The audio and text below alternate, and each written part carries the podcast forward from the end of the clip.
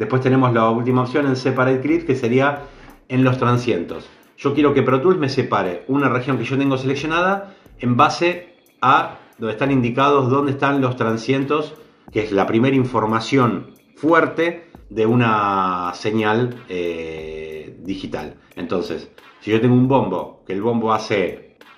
El primer golpe del bombo es el más fuerte, después decae. Después tenemos la opción de Kill Separation. ¿Qué significa? Supongamos que tenemos una región y yo en el medio de esa región o en algún lugar, eh, lejos de sus extremos, corto. Entonces tengo dos regiones. Esa línea que yo corté, que me separa una región con la otra, por ejemplo acá yo tengo el, canal audio 1, región 08 barra 676 y la del costado es la misma pero es, es 677. Supongamos que yo corté esto y no quiero tener más eso. Una opción es control Z. Perfecto. Yo corto de nuevo. Y corto en la de al lado. Y corto en la de al lado. Y corté varias veces. Y al final pasé 5 minutos cortando regiones y no me gusta lo que hice. Entonces, hay varias opciones para volver atrás. Hay varias opciones para sacar esos cortes. Pero la más rápida que tenemos es seleccionando arriba de ese corte, dándole un buen margen para izquierda y para derecha, como que sombreando ese corte, y utilizando el comando Control H de Hill, de Hill Separation, y automáticamente me va a borrar ese corte. Entonces yo voy a tener la región de nuevo para, para moverla, para trasladarla, lo mismo para manipularla como la esté manipulando en el momento y se va el corte. Entonces recordamos, yo puedo cortar varias regiones. Corto control E o con la letra B larga, corto. Corto mis regiones, corto varias regiones porque estoy haciendo, supongamos, un loop. Entonces quiero hacer varios cortes chiquitos cada 3 segundos de una región para que me haga una repetición rápida de esa misma región. Estamos cortando diferentes regiones y me queda a lo largo de 6 segundos me quedaron 18 regiones. Esto yo lo puedo usar para lo que, para lo que quiera. Entonces, a lo largo de 5 segundos a mí me quedan 18 regiones. Supongamos que yo no quiero tener todas esas regiones. Entonces, yo puedo hacer control Z, si hice, si hice los 18 cortes en ese mismo momento, o si yo seguí trabajando y me fui a otro lugar, me fui a ecualizar, me fui a, no sé, a hacer cualquier cosa, pasó un buen rato y me encuentro con que tengo un canal que a lo largo de diferentes sectores tiene muchos cortes que yo ya no quiero, entonces lo que hago es seleccionar todo eso, control H y me borra esos cortes. Después tenemos la opción consolidar, que sería, tenemos varias regiones separadas, puede ser separadas con eh, silencios en el medio, o mismo esta última opción que dijimos, son cortes, es un, gran, es un gran bloque con varios cortes, y yo quiero tenerlo todo en uno junto, entonces la opción que tengo es volver atrás con control H de Hill Separation, o Alt Shift 3 y consolido mi región. Al consolidar la región, la diferencia es que cuando yo consolido la región, estoy creando otro audio file. O sea, mi canal que se llama Audio 1, ahora tiene Audio 1-10. Cuando yo tenía audio 1, 864, 865, 866, entonces Pro Tools me va a crear, me dice, yo te junto todo, pero te voy a hacer una región nueva. No ha nada con uno, pero a lo largo del tiempo y a lo largo del trabajo nos encontramos que tenemos un proyecto con cientos y cientos de regiones que quizás sería más fácil tener una sola, pero bueno, al haber hecho ediciones y manipular diferentes formas nuestras regiones, esto va a crear una región nueva. Es verdad que ya como vimos en el capítulo 1 podemos después borrar y podemos limpiar nuestras sesiones, pero está bueno saber que por ahí es lo mismo, pero no es lo mismo. Podemos hacer un comando o una acción que nos vuelva atrás una selección que hicimos, pero sin crearnos una región nueva. Bien, después tenemos la opción de mutear clips, después tenemos la opción de strip silence, que la vamos a ver más adelante. Bueno, y las últimas dos, automation, copy to send. Yo tengo una región seleccionada, me voy a la opción de Automation. Copy to Send, copiar en el envío o al envío y me abre un cuadro de diálogo. Copy to Send, copy. El valor eh, activo, la automatización, copiar del volumen, del paneo, del mute y otra opción que vamos a ver después, a dónde quiero copiarlo. Por ejemplo, yo tengo seleccionado, Pro Tools me da por default Send A.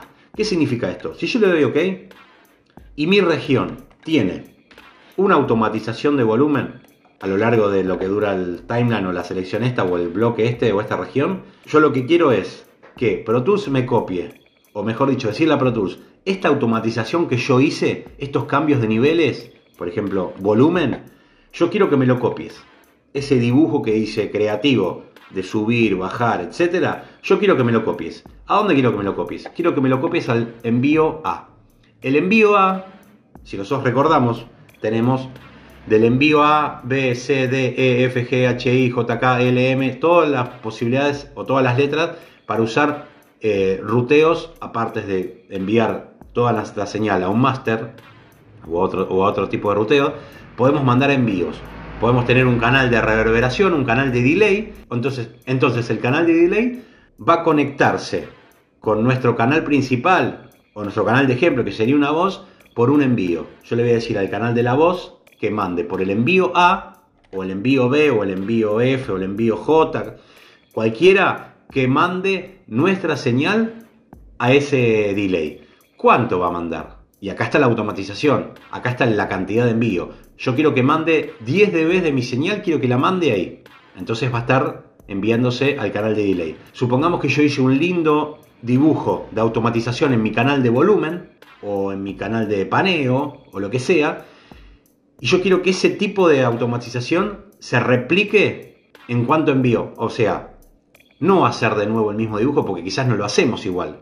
Seguramente no lo hagamos igual, salvo que estemos trabajando en grilla eh, y la grilla nos respeta la automatización como más eh, correcta eh, o más directa, como más perfecta. Pero un paso rápido sería, a mí me gustó esta, bajada y subida que hice de volumen. Bueno, quiero replicarla en la cantidad de envío que yo mande al delay o a una reverb. Entonces, automáticamente vamos a tener el envío de volumen general al máster con una automatización que hicimos y el envío general de ese canal a un bus o a un auxiliar, en este caso el, bus A, donde yo voy a tener puesto un procesador X que quiera, y esa misma cantidad de volumen que yo dibujé para el volumen, la voy a tener instantáneamente copiada en el auxiliar eh, que estábamos diciendo que teníamos, por ejemplo, un delay. Después, abajo de copy to send, tenemos eh, thin y thin all. ¿Qué significa esto? Thin sería delgada en inglés. Nosotros si vamos a nuestra línea de tiempo y vemos una automatización que tenemos, vemos los pequeños puntitos que se llaman nodos, que son los que le dan la forma. Cada vez que nosotros hicimos una variación en nuestra automatización, vamos a ver nodos. Estos nodos es el que indica el programa, acá hay un cambio, acá hay un cambio, acá hay un cambio. Quizás a veces hacemos tantos cambios que se crean muchos nodos. Al haber más nodos, al haber más indicaciones para el programa, lo que va a hacer es usar nuestros recursos de la PC. Y si nosotros tenemos una PC con poca memoria o pocos recursos, esto quizás a veces nos va a crear que se nos pare la computadora, que nos tire un error y demás. Entonces, a veces nosotros tenemos una automatización que baja a 3 dB, sube a 4 dB, después baja a 18, después sube a 17, sube a 15, o sea, todas variaciones muy cercanas. No es que va de menos 70 a 0, a menos 50 a 15, no. Entonces lo que podemos hacer es darle la opción de delgada y si miramos nos va a sacar varios nodos. Va a respetar nuestro trabajo, pero no va a tener tanta indicación para el programa. Está muy bueno esto para cuando tenemos una computadora que no tiene muchos recursos. Tenemos la opción eh, simple thin y thin all, que thin all lo que es es que nuestros nodos, nuestra línea de automatización, sea más delgada en cuanto a nodos, pero más que la opción principal. Como que la primera de thin es una opción más simple que saca algunos nodos y la segunda sacaría la, mayoría, no todos, pero la haría mucho más simple. Después tenemos la opción Convert Volume Automation to Clip Game.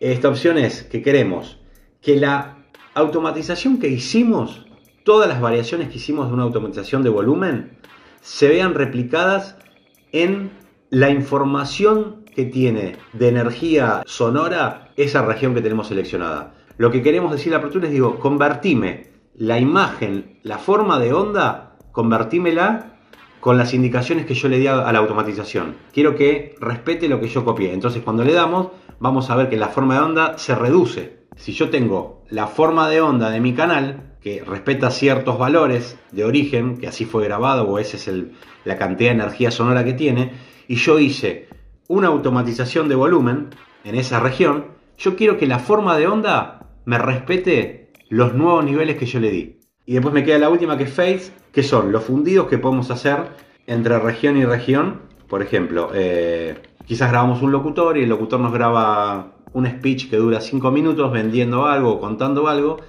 Y quizás nos hace 10 tomas y la toma 9 a mí me gustó una parte y la quiero incrustar en, el canal donde va a quedar la locución final. Quizás cuando grabó la primera toma, grabó la décima toma, hubo un cambio de, volumen, hubo un cambio de impronta, hubo un cambio de muchas cosas y quizás eso se note y se va a notar mucho que, que eso no fue grabado que en ese momento, quizás lo grabó otro día. Yo tengo seleccionadas las dos regiones, me voy a Fade, crear o el shortcut control F y me abre un cuadro de diálogo. Y acá me da tres opciones o visualmente. Para la izquierda, qué tanto va a entrar eh, sutilmente el volumen. A la derecha, qué tanto va a ser la salida de ese volumen, como que le da una bajada más prolija para que no sea tan abrupta. Y en el medio, qué tanto va a ser la cruz o la encrucijada que va a juntar el clip 1 con el clip 2 o el clip A con el clip B. Esa unión ¿Cuánto va a haber? ¿Cuánto, ¿Cuánto va a ser la encrucijada que tenga para que no se note que está cortado o que está pegado? Y ahí podemos manejarlo en milisegundos y hay diferentes opciones. Más, más curvatura, más derecho, más cuadrático. Se usa mucho en, también cuando editamos baterías y cuantizamos las baterías, o sea que pusimos a tiempo de metrónomo el toque del baterista y quizás cuando lo movimos hay ciertos clips o cierta información sonora que no nos gustaría que quede. Entonces con esto seleccionamos todo el todos los canales de la batería, le damos un fade en la unión de la misma y lo que hace es dar más aspecto de prolijidad. Y después tengo eh, la opción fade to start, eh, hacer el fade en la entrada del clip o hacer el fade en la salida del clip, que es básicamente lo que vimos anteriormente. El fade común en general en, en grupo, en conjunto, me da para editar la entrada al clip, la salida del clip y el medio. Y acá me lo está haciendo cuando, por ejemplo, queremos editar una región sola, no en conjunto. Entonces acá lo que me muestra es que yo puedo también hacer un fade en una región indiferentemente de hacerla en grupo con otra. Vamos a hacer un fade in de un bloque, un fade out y al mismo tiempo unir dos regiones y podemos hacer una transición en conjunto o entre medio de las dos. Mejor dicho, en la unión de las dos. Bien, bueno, este fue el capítulo 2 de la solapa de edit de nuestra barra de herramienta de Pro Tools. Eh, nos vemos en el próximo capítulo para seguir conociendo mucho más esta herramienta de Avid.